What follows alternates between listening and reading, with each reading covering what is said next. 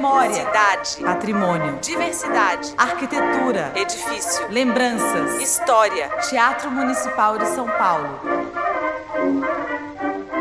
Olá a todos, este é o sexto episódio do podcast do Teatro Municipal de São Paulo. Pela primeira vez, um episódio não atrelado à nossa programação diária, semanal, mensal. Vamos falar sobre o teatro, sobre este edifício, sobre este entorno na cidade de São Paulo.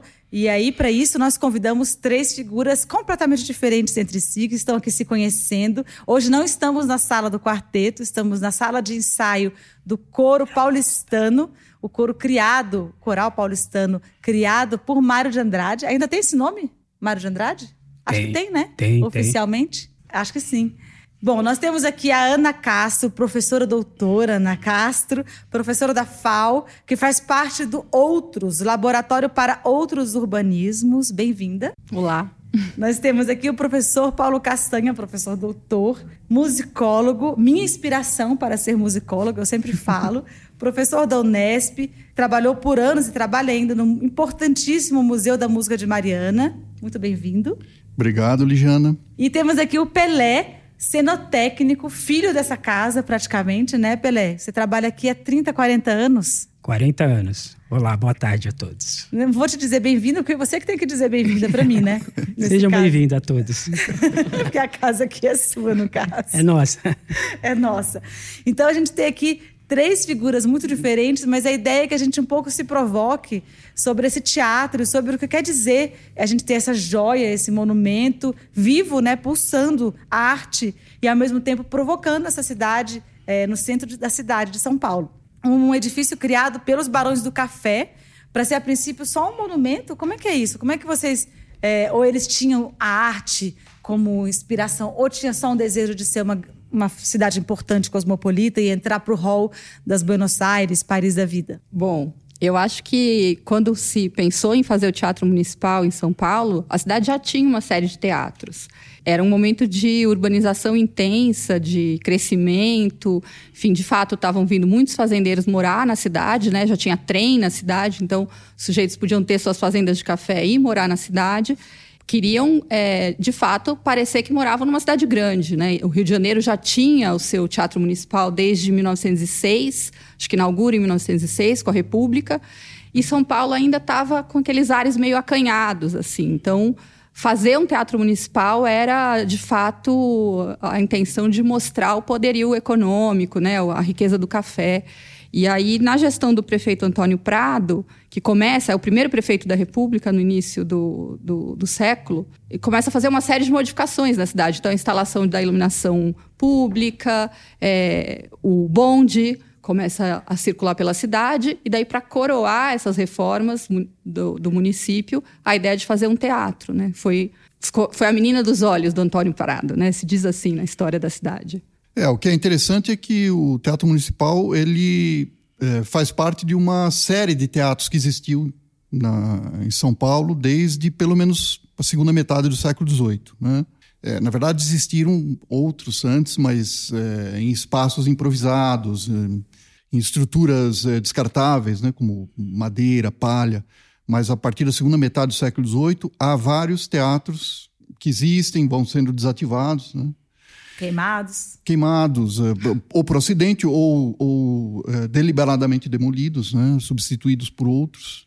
E o Teatro Municipal ele marca uma virada na dimensão dos teatros que são construídos, né, porque o maior teatro eh, até então, eh, até antes da construção do, do Teatro Municipal, era o Teatro de São José, já na, na sua segunda versão. Ele ficava basicamente em frente ao Teatro Municipal, onde hoje é o, o Shopping Light. O Shopping Light. É, era um edifício anterior a esse, era o, Teatro São José, já na sua segunda versão, porque a primeira era hum, no Largo de São Gonçalo, Atrás da Sé. é a, a atual Praça João Mendes, na verdade, na Sé, né? porque ele ocupava o quarteirão que hoje corresponde aos fundos da Sé. né?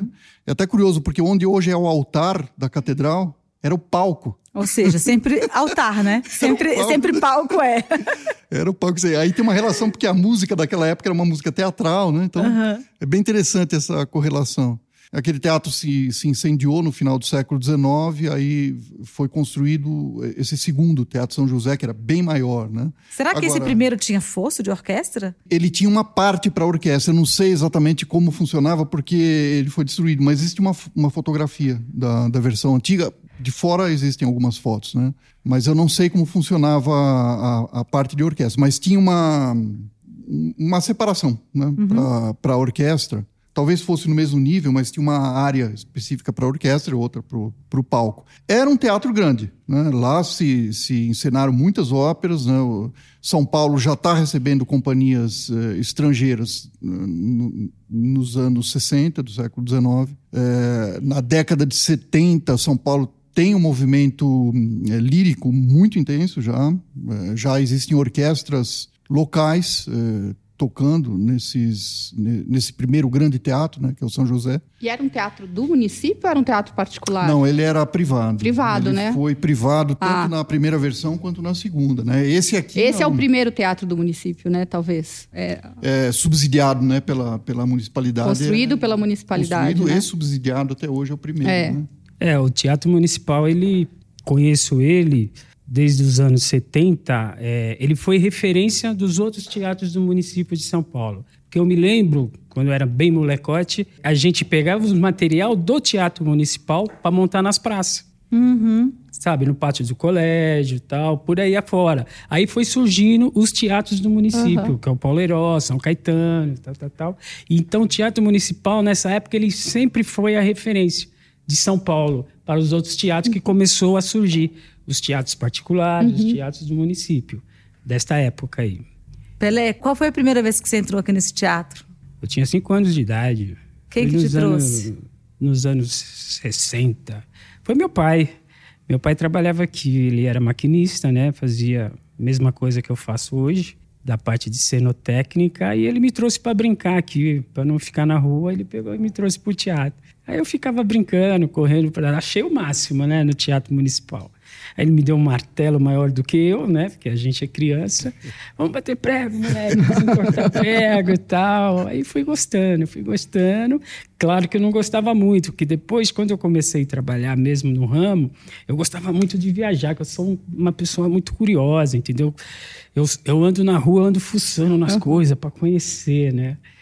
Mas depois eu fui aprendendo a gostar, porque teatro é, é apaixonante. E você é responsável por fazer a máquina é, vibrar, né? A fazer a mágica acontecer, né? É. Porque são as máquinas que fazem é, a coisa acontecer, né? É, a gente, de, de a gente tem uma também. responsabilidade com todos, né? A gente pendura cenário, a gente faz truque, faz chover, faz voar, faz sair do elevador lá de baixo. Então, a gente tem um sincronismo, uma equipe, né? Tem que ser uma equipe. Eu lembro uma época, nos anos 70, que o Teatro Municipal estava entre as 10 melhores equipes do mundo, entendeu? Porque ele é muito conhecido aí fora. O que, que, que, a Semana de 22 representou para esse teatro? O que, que vocês acham que... Bom, marcou, né? Marcou, marcou, marcou a história da cidade, né? Marcou a história do, da cultura, marcou o modernismo, né? Considerado aí o, o momento inaugural do modernismo. Aliás, hoje se discute um pouco isso, mas enfim, é, só que acho que na, na época era meio uma festa de, de amigos. Eles alugaram é, esse espaço. Era uma festa. É, eu acho que era Diferente. ali uns jovens querendo, é. querendo bagunçar um pouco a, a, sisudez da, da cidade ali, tentar. Os coringas da época. Né? É, né? e, nem, nem foi. Né, o evento nem chamou tanto atenção no início, né? É, ele acabou se tornando mais notório por causa das críticas que foram sendo publicadas uhum. é, posteriormente e que né, acusavam os escândalos artísticos que estavam. Eu me lembro de uma, de, um, de uma das críticas, e um, um crítico ele se referia a uma peça de Debussy tocada pela Madalena Talhaferro. Ele hum. diz assim: a, a pianista esteve excelente.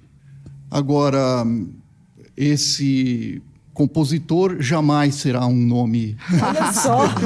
e não teve a história de que alguém veio tocar de chinelo, não era isso? Vila Lobos, Vila né? Lobos, né?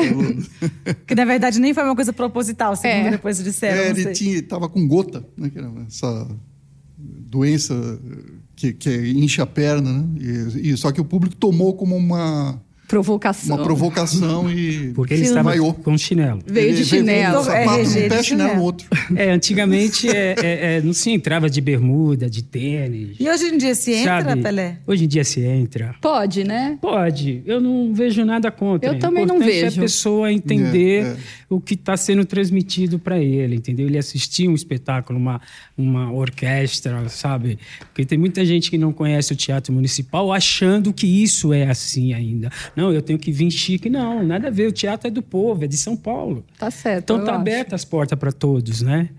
Eu acho que isso é uma conquista, né? É uma Porque conquista. Na origem, ele foi feito para separar a elite do, É. do, do resto da população, né? Então, a, o Exato. traje de gala era, era um pouco de requisito, né? É. Me marcar, lembro- né? É para marcar, Marcar diferença, né? A primeira vez que eu vim ao Municipal, que provavelmente, né, leque. agora estou tendo a satisfação de conhecer o Pelé, provavelmente ele estava operando. Né? primeira vi- vez que eu vim foi em 76. Para isso, meu pai fez um terno para mim. Eu tinha 16 anos. Nossa. Né? Para entrar no Municipal. Um terno e paletó gravata. pra- Foi a primeira pra vez que eu poder- pus uma gravata. Né? Primeira vez e uma das poucas.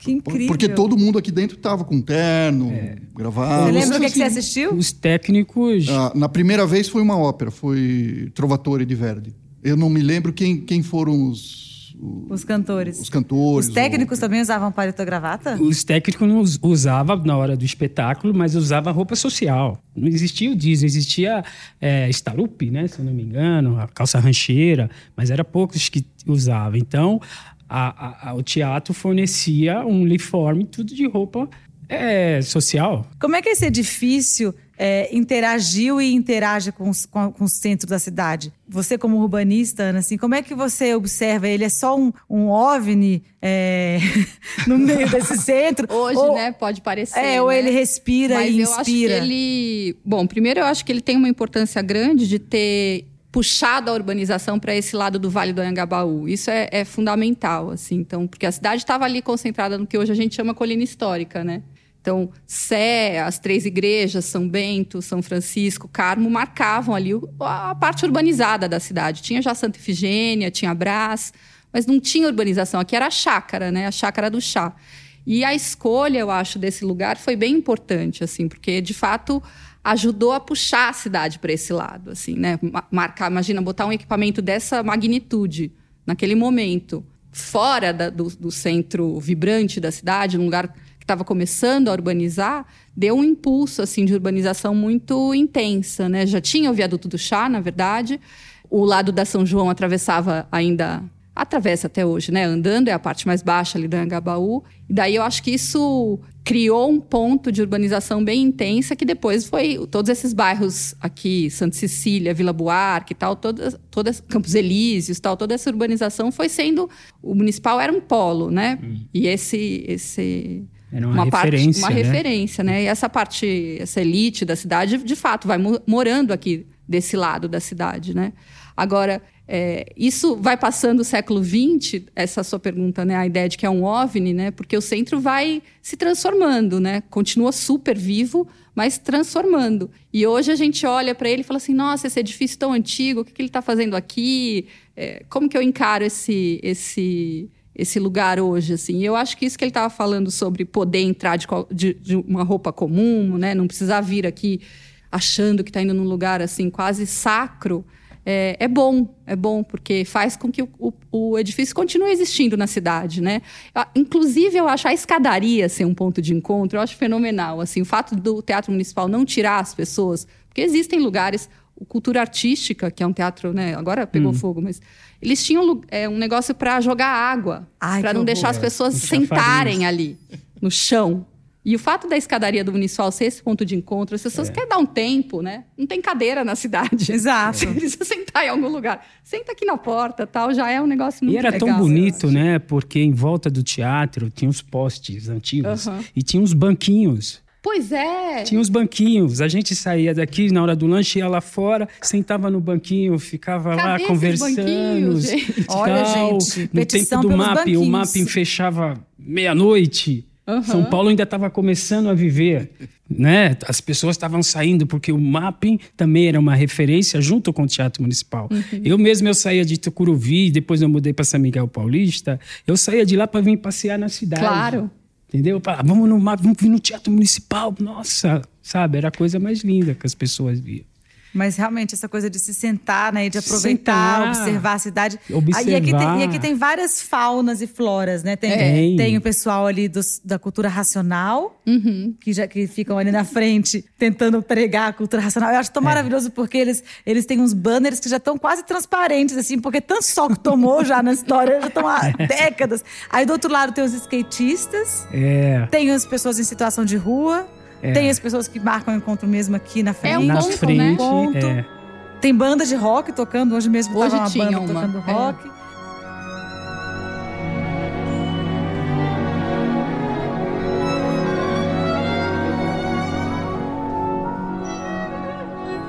Estamos no café do Teatro Municipal com Sérgio Casoy, figura importantíssima para o teatro operístico brasileiro em geral escreveu uma, um, um, livro que é super importante, Ópera em São Paulo, 1952-2005, editado pela EDUSP. Escreveu vários programas de sala para esse teatro, é frequentador e considera esse teatro sua segunda casa, né, Sérgio? É a segunda casa. Antes de você me contar um pouco sobre a história desse teatro, que é sua especialidade de certa forma, entre outras. Queria saber primeiro qual foi a primeira ópera que você viu na sua vida? Foi, eu, se não me engano, foi em 1972, 71 ou 72. Foi Elixir do Amor, onde cantou o Ayrton Nobre como tenor e um querido amigo que hoje já se foi, que foi o André Ramos, barítono que, da casa, que depois integrou o coro. Né? Aqui nesse teatro? Aqui no teatro, lógico. Como foi a sua primeira impressão? Como foi a sensação de assistir uma ópera? Era maravilhoso para uma geração que estava acostumada a ouvir ópera em disco e criar a própria produção daquele espetáculo na cabeça de olhos fechados uh, em algum quarto de casa. E de repente ver aquelas pessoas se movendo, cantando sem microfone, o som correndo na sala e representando também. É, o teatro de ópera quando as luzes se apagam, tem alguma coisa mágica. E é uma mágica que depois desses 50 anos que eu frequento a casa, não desaparece, ela continua exatamente igual. E falando sobre essa casa, sobre esse café, aliás, esse café aqui, como é que ele era antes? Porque eu sempre tive curiosidade de imaginar ele em outros tempos. Você que conheceu, era sempre foi assim? Não, não, não, havia um café aqui, havia uma sala que não se abria, se eu não me engano. Eu não tenho lembrança de um café aqui. Uh, os mais antigos, porque quando a gente começa a vir o teatro, é, sempre você conhece gente que tem a minha idade agora, né? e com os quais a gente aprendia, a gente ouvia. Eles comentavam que lá no terceiro andar, lá em cima, houve um café nos anos 40, eh, 50, por aí. Então as pessoas iam ao terceiro andar, é, havia dois balcões, eu cheguei a ver, eles estão ali, só que hoje não são usados, né? É, mas daqui realmente eu não me lembro. Né? Uhum. Tá? Falando sobre esse momento do nascimento desse, desse, desse prédio, e desse, desse espaço cultural, né? Você estava me falando agora há pouco do nascimento disso aqui como um monumento. O que, que isso representa em termos de uma cidade dos Barões do Café e tudo? Por que, que era um monumento e não pensava assim em teatro mesmo? Bom, a construção do Teatro Municipal de São Paulo foi um marco fundamental de transformação da, de São Paulo em metrópole. Né? Porque, afinal de contas, se sabia que toda a metrópole que se precisasse tinha um teatro de ópera. Né? Provavelmente os dirigentes não sabiam o que fazer com o teatro de ópera, mas tinha que ter porque era importante para definir São Paulo como a metrópole do café que estava crescendo. Né? Então, em 1902, o governo do estado de São Paulo doou esta área aqui para a prefeitura, era do estado. E eles tinham de alguma forma adquirido o terreno, ou desapropriado, não sei, de uma serraria de um alemão que existia aqui. Então, é, eu tenho aqui escrito, vou ler. O prefeito Antônio Prado comunicou à Câmara a construção de um teatro nessa capital, entre as ruas Barão de Itapetininga, Formosa, Conselheiro Crispiniano e o futuro prolongamento da 24 de maio. Que na verdade nunca aconteceu, né? 24 de maio continua ali, né? tá. Então, em 1903 houve uma enorme cerimônia solene aqui na Praça Ramos de Azevedo para a colocação da pedra fundamental. Em 1911 que foi finalmente inaugurado. Aí eles uh, galinharam e levou oito anos para construir, né?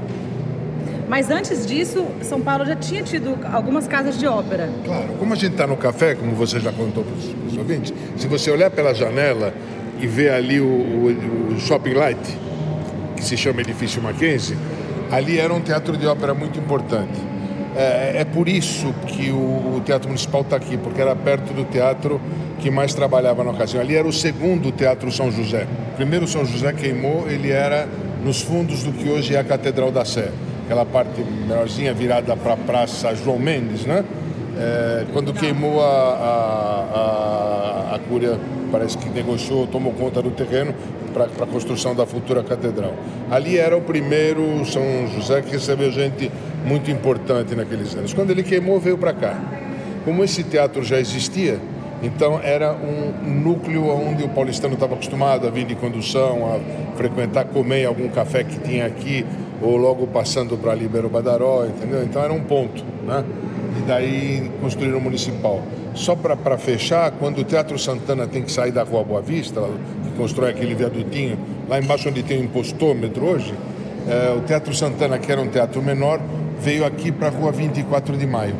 Então você tem um momento que passa rapidamente, você tem um, dois, três teatros num raio de o quê? 500 metros. Então você estava contando que nesse primeiro momento era um, um pouco ainda a gestão e, e, os corpos estáveis da casa ainda não existiam. Como é que, como é que São Paulo recebia ópera se não tinha corpos estáveis? É, os dirigentes políticos do município nesse início do século XX estavam muito mais preocupados em construir um monumento do que criar um organismo vivo e ativo. Então, teatro muito luxuoso, isso permanece até hoje, foi construído com materiais de primeiríssima qualidade importados da Europa. A escadaria era de mármore de Carrara, branco, uh, os vitrais todos vieram da França. Era um monumento realmente. Mas quando inaugurou não tinha orquestra nem coral. Né? A criação dos corpos estáveis nem passou pela cabeça de quem tinha uh, engendrado a construção do teatro, porque eles não sabiam disso. Eles queriam o prédio não queriam fazê-lo funcionar. É como construir um lindo hospital sem camas, tá? A comparação é essa mais ou menos, né? É, os corpos estáveis vêm muito tempo depois. A Orquestra Sinfônica Municipal, que no momento da sua criação, da sua oficialização, se chamava é, Orquestra Sinfônica do Teatro Municipal de São Paulo, esse era o primeiro nome, é, é oficializada em 1939. Você faz a conta, são 28 anos depois da inauguração do teatro. Então, nesse meio tempo, vinham companhias? Claro. Nesse meio tempo, uh, quando se fazia ópera, porque se faziam outras coisas. Até semanas de arte moderna foram feitas na casa, né? Mas uh, quando se faziam óperas, as companhias vinham inteiras de fora. Inteiras quer dizer... A orquestra. Vinha orquestra, vinha coro, vinha costureira, vinha sapateiro, vinham figurinos e vinham cenários que eram evidentemente eh, muito mais simples naquela ocasião, na maioria das vezes telas de pano pintado sem profundidade. Né? E vinham as grandes vozes italianas que eh, não tinham salários, digamos, tão estratosféricos quanto os cantores eh, de primeira linha de, de hoje. Né? Tá. Então, uh, chega a 1911, o teatro ficou pronto. Né? Bom, está tá ficando pronto, precisa inaugurar. O que faz a Câmara? Uma solução muito brasileira. Cria uma comissão. Tem uma comissão de inauguração. Vou te dizer os nomes que eu anotei aqui. Os membros dessa comissão eram Pedro Vilaboim, Alfredo Pujol, Numa de Oliveira, Francisco de Paula Ramos de Azevedo. Todo mundo nome de rua ou praça em São Paulo hoje. E o Raimundo Duprá, que apesar da gente ser república já há mais de 20 anos, ostentava o título de barão tanto que a rua, em homenagem a ele, se chama Barão de Duprá, lá no mercado, perto do mercado municipal. Tá? Bom, após exaustivas e demoradas deliberações, a comissão decidiu que o teatro, municipal, o teatro Municipal tinha de ser inaugurado com grande pompa e com um grande nome internacional compatível com a importância do evento. Essa foi a conclusão que eles chegaram. Mas nenhum nome foi. Claro que não. Para a parte prática, eles não tinham a mínima. A comissão, então, provavelmente antes de almoçar, chamou um empresário teatral que havia em São Paulo bastante ativo, que chamava Celestino da Silva, e disseram: Celestino, te vira. Queremos inaugurar logo, está nas suas mãos. E o Celestino deve ter suado frio, porque machucado os dedos, se ele telegrafava sozinho, tempo que não tinha celular, ele sentou e começou a telegrafar para meio mundo para saber onde achar uma personalidade internacional à altura do grande acontecimento. Eles não tinham a mínima, foi completamente improvisado, eles não tinham a mínima noção, né? O pobre do Celestino, depois de horas ou dias ao telégrafo, descobriu que o barítono Tita Rufo, cuja fama naquela ocasião e cujos cachês naquela ocasião só eram, só eram igualados pelo tenor Enrico Caruso, em termos de, de, importância de valor mundial no, no, na cena lírica internacional, Caruso e Tita Rufo são iguais, né? Eles se temiam, inclusive, eles cantaram juntos uma vez só, porque eles eram tão grandes os dois que é, um palco só não dava para os dois. Bom, descobriu o nosso querido Celestino que o, o barítono Tita Rufo, chefiando uma companhia que ele havia montado na Itália, estava se apresentando na América do Sul.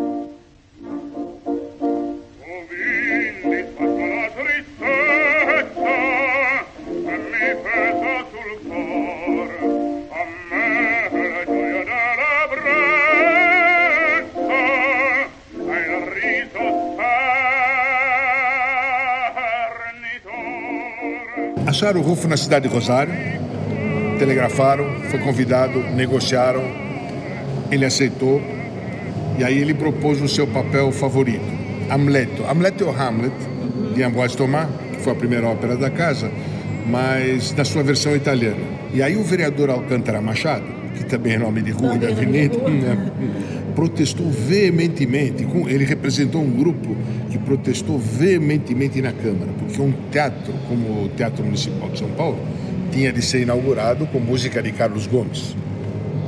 E aí eles decidiram que tinha que avisar o Tita Rufo que ele tinha que cantar, de preferência o Guarani.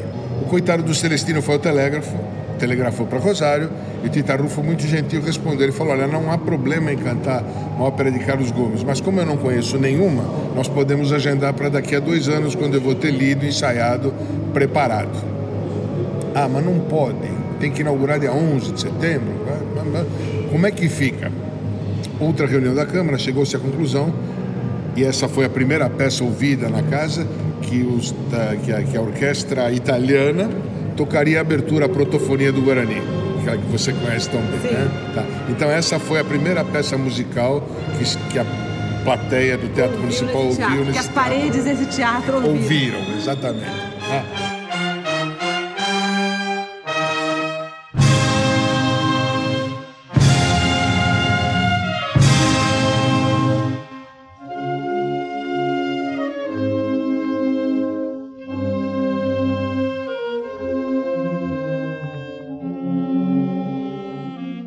Teve discurso do prefeito, deve ter tido discurso do governador, é, houve vários discursos. A ópera começou às 10 da noite. Lá para meia-noite e meia, é, havia grandes lares paulistanos, casas importantes, as mansões dos quatrocentões e dos uh, não quatrocentões mais endinheirados, haviam programado jantares comemorativos, ceias. Né? Então, havia vários grupos convidados. E era meia-noite e meia, a ópera não acabava. É, num dos intervalos, é, alguém foi falar com o Rufo e falou: Olha, se dá, para no meio, vai. A comida vai esfriar.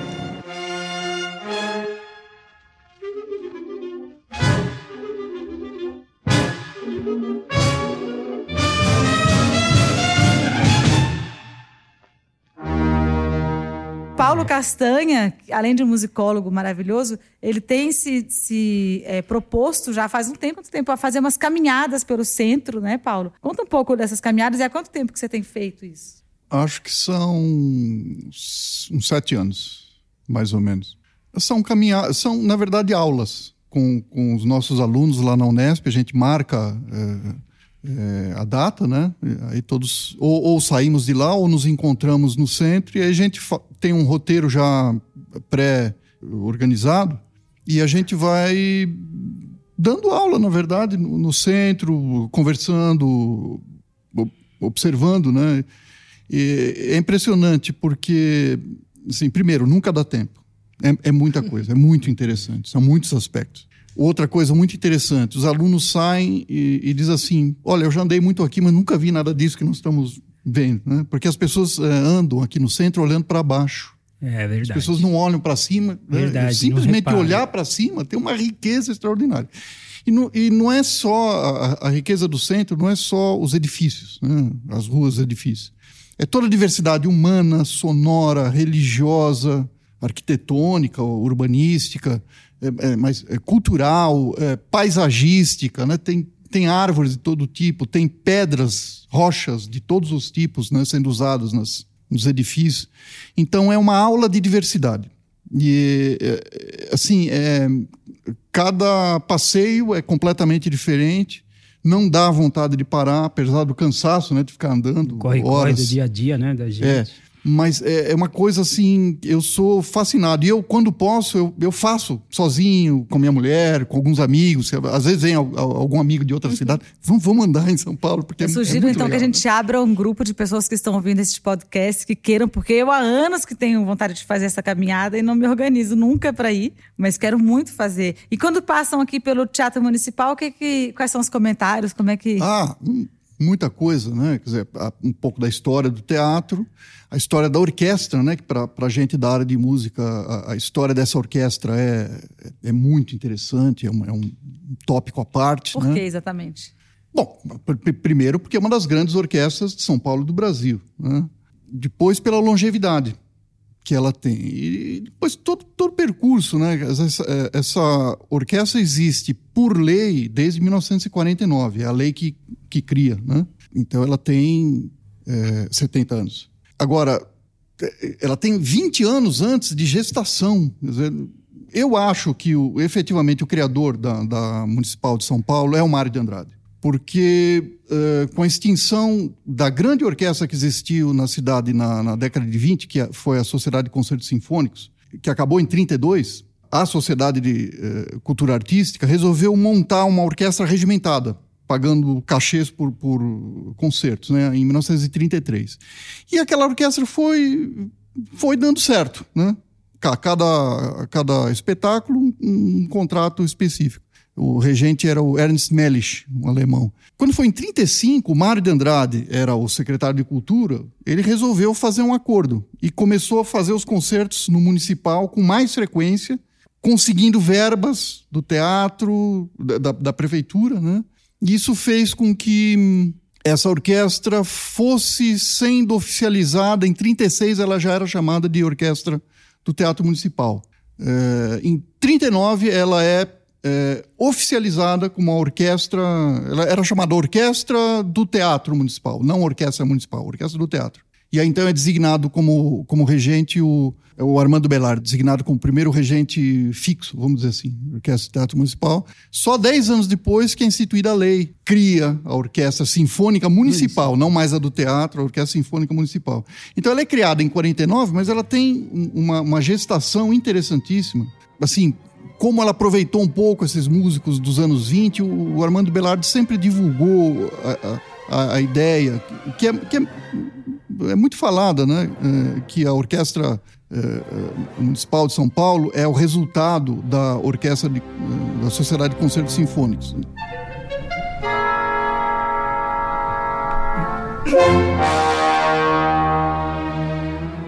Não procede essa versão do Belardi.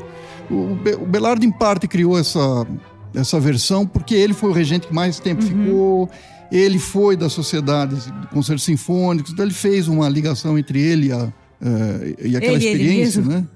Mas, na verdade, eu acho que o, o- quem impulsionou, quem deu ponto de partida para a existência da- da- dessa orquestra foi o Mário de Andrade. E que figura incrível, né? O Mário de Andrade também pro coro, né? Pro próprio coro paulistano. Pro coral. é. Pro coral E paulistano. lírico, né? E o lírico também. E ao mesmo tempo uma pessoa tão ligada com as tradições, as tradições brasileiras populares, né? E ser o cara que provoca exatamente a tradição lírica, né? Eu acho incrível o Mário de Andrade como Juntar aliás, tudo isso, né? É, tô lendo exatamente a biografia dele, que eu recomendo para os ouvintes deste podcast. Depois eu vou falar o nome do, do autor, que eu me esqueci. É, mas é realmente interessante.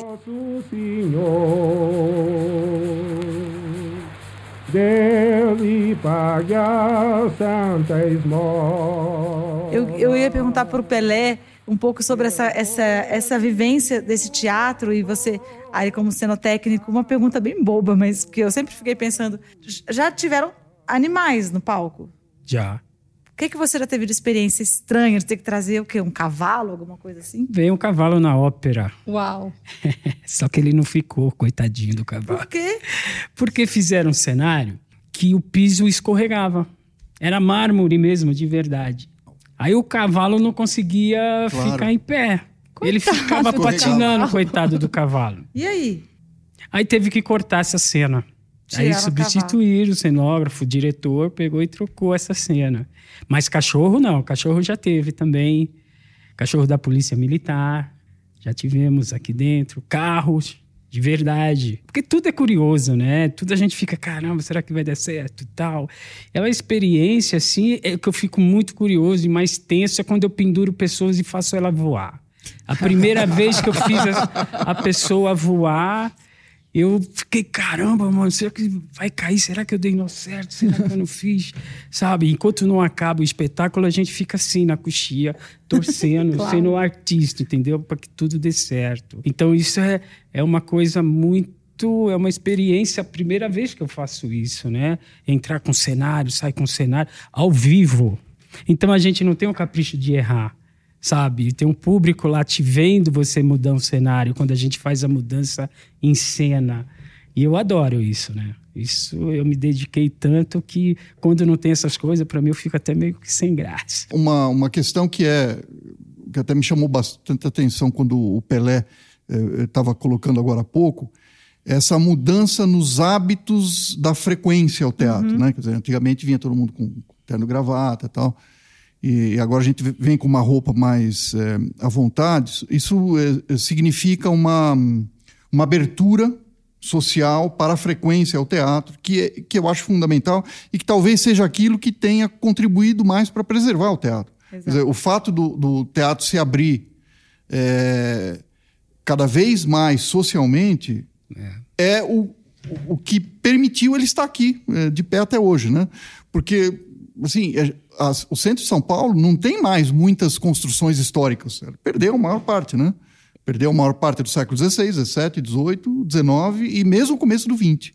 Ele está hoje aqui não é só porque ele é bonito, porque ele, porque ele tem uma função na, na sociedade, né? Mas então essa assim- abertura é fundamental. Sim. Tem que abrir cada vez mais e É. E mesmo assim tem esse desafio, que parece que é desde sempre, mas é, é mesmo assim com essa abertura, ainda tem esse desafio dessa dificuldade de fazer com que as pessoas não tenham medo de se aproximar do Teatro Não. Municipal. A gente acompanhou uma visita, é, a- uma visita de turistas, né, a esse teatro esses dias, e quando a moça do educativo perguntou quantos das pessoas, que eram umas 20, 25 pessoas, talvez, tinham vindo já nesse teatro assistir alguma coisa, somente duas pessoas.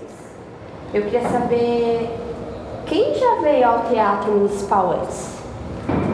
Só duas pessoas? Mas Entrada. nesse Verdade. sentido que ah, essa- essas atividades que, que existem aqui com, com escola, com criança, de formação de público mesmo, elas são fundamentais, né? Porque você vir desde pequeno, vocês mesmos contaram, ah, vim com meu pai, você porque seu pai trabalhava É. aqui, você porque sei lá o quê, seu pai era Aham. jornalista, gostava, você, seu pai, sei lá, se era músico ou não, mas gostava.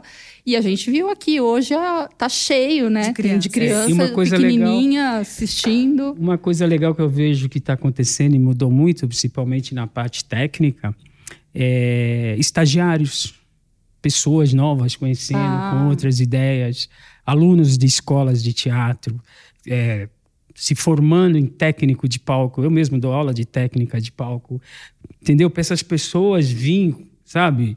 Vim conhecer. É, porque tudo isso multiplica, né? Multiplica, Você traz depois seus exatamente. amigos, né? Você vem uma vez, mas depois você traz seus amigos, Traz- que não trabalham aqui, mas que podem vir, né? É, porque antigamente tinha uma coisa assim, muito- era muito restrito, né? Para você visitar o teatro municipal, você tinha que pedir carta para o prefeito, né? Era muito complicado. Hoje em dia já está mais aberto. Mais pra aberto, né? Ainda está um pouquinho, principalmente na parte técnica. Eu mesmo gostaria que o público conhecesse a parte Pudesse técnica. fazer visita técnica. Não então tem. eu queria fazer, eu queria fazer essa provocação. Você, eu queria que cada um fizesse uma proposta de um sonho assim. Se, se esse edifício aqui fosse de sua gestão por um dia, você, por exemplo, Pelé, traria público para conhecer a parte técnica? Com certeza. Taria, montaria uma escola técnica do Teatro Municipal de São Paulo. É o meu Ah, sonho. fenomenal. Eu me junto a ele. Ana, Meu sonho. Bárbaro. outra Meu sonho. proposta, Ah, vai. não. Bom, eu tenho que chamar os alunos da arquitetura, né? A gente vem pouco. A gente, quando visita, faz também essas visitas com os alunos, a gente não entra nos edifícios. Porque sempre dá trabalho marcar, É. enfim, não tem horário, não sabe muito bem quanto É. tempo a visita. Então, sempre faz muito visita por fora. Mas acho que poderia ter uma parceria com, a, por exemplo, a Escola de Arquitetura, a FAO, Faculdade né, da Universidade de São Paulo, não ter uma parceria para poder visitar. Os meninos projetam teatro certo? Como exercício Uhum. de projeto. Fazem a partir do quê? Seria bom que eles pudessem vir aqui e ver como Conhecer é, como, é que funciona para eles projetar um teatro de acordo, Exato. entendeu? Que Isso às vezes que tem projetos que eles não têm a noção como É, funciona. fica fazendo um projeto meio de mentirinha, É, né? Eu acho. Não, olha projeto Seria assim em ótimo. revista, né? Mas, mas é pouco, né? E você, Ah, eu- eu, Paulo? penso parecido com, com a Ana, com, com o Pelé. Acho que mais visitas, aulas, eh, experiências aqui dentro, eh, experiências que o, o público visitante pudesse conversar É. com, com o- os funcionários, ouvir deles. Como... Isso que o Pelé está contando aqui, puxa, eu queria ter ouvido isso há 40 anos atrás. Né? A gente não sabia, porque não, não tinha essa, essa dinâmica. É, e, de fato, cê- cê- o que você falou agora é, é fundamental. Quer dizer, o, o paulistano vem pouco. Né? Vem Quer pouco. dizer, a gente precisaria fazer com que todo paulistano, e no fundo todo brasileiro, se sentisse à vontade entrando aqui quando, quando fosse possível, né? na medida em que caiba, né? atentando às normas Exatamente. de segurança. Mas as pessoas precisam estar à vontade aqui dentro, não só na, nos restaurantes, na, nas Na lanchonetes. plateia. Né? Quer dizer, esse é um lugar do brasileiro, do paulistano do brasileiro. E, e- e é, é só a integração dessa instituição, desse edifício, com a, a população que vai dar longevidade a ele. Vejam só os cinemas antigos, os cinemas do século XX. Onde é que eles estão? Viraram todos estacionamento. Viraram porque eles foram perdendo a função. Ou É igreja, mesmo. né? Ou igreja, ou estacionamento. vezes. Ou invasão, né? Ou, ou- ou nada, Ou né? Foram nada. simplesmente demolidos. E, e eram obras imensas, muitos deles grandes, Verdade, né? Verdade. Eu, eu lembro do- dos cinemas que eu frequentei na infância, a maioria deles não existe mais. É, eu também. Então, assim, é- é, a, a preservação de uma, de uma instituição ao longo do tempo depende da interrelação com a sociedade. E eu acho que isso, assim, já foi muito aberto. O, o Teatro Municipal tem feito isso com muita competência, mas a gente tem um desafio para o teatro e para tudo no Brasil, né? De ampliar isso e tornar a presença do cidadão é, uma presença confortável. As pessoas ainda não se sentem confortáveis, né? É estranho.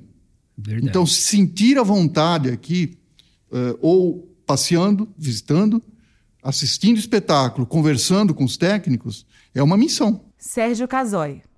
Ao redor de 1990, eh, eu vim ao teatro comprar ingressos aqui na bilheteria, porque era a única forma de de fazer isso de tarde. Encontrei uma advogada conhecida que tinha um escritório aqui perto, na 7 de abril, alguma coisa. Ela me perguntou onde você vai, eu estou indo ao municipal comprar ingressos. E ela disse. Deve ser bonito lá. Eu falei, então, venha, compra junto comigo, você vem, a gente se encontra. Né? Ela disse, não, não tenho roupa para ir ao teatro. Eu não tinha a mínima noção. O teatro, naquele tempo, representava algo inatingível. E essa moça tinha feito uma grande fortuna liberando poupanças das pessoas naquela ocasião. Quer dizer, não era um problema econômico. Tá? É simplesmente uma imagem negativa do teatro que pairava. Você precisa ter roupa para ir ao teatro. Você, né? Hoje, isto melhora. Né? Hoje, os domingos de manhã são. Eu venho às vezes aos concertos domingo de manhã, eu vejo com muita alegria gente de bairros mais afastados, gente que faz de vir ao municipal um programa. Você vê a quantidade de fotografias que eles tiram, né? Isso está certo, porque o Teatro Municipal é de todos os munícipes.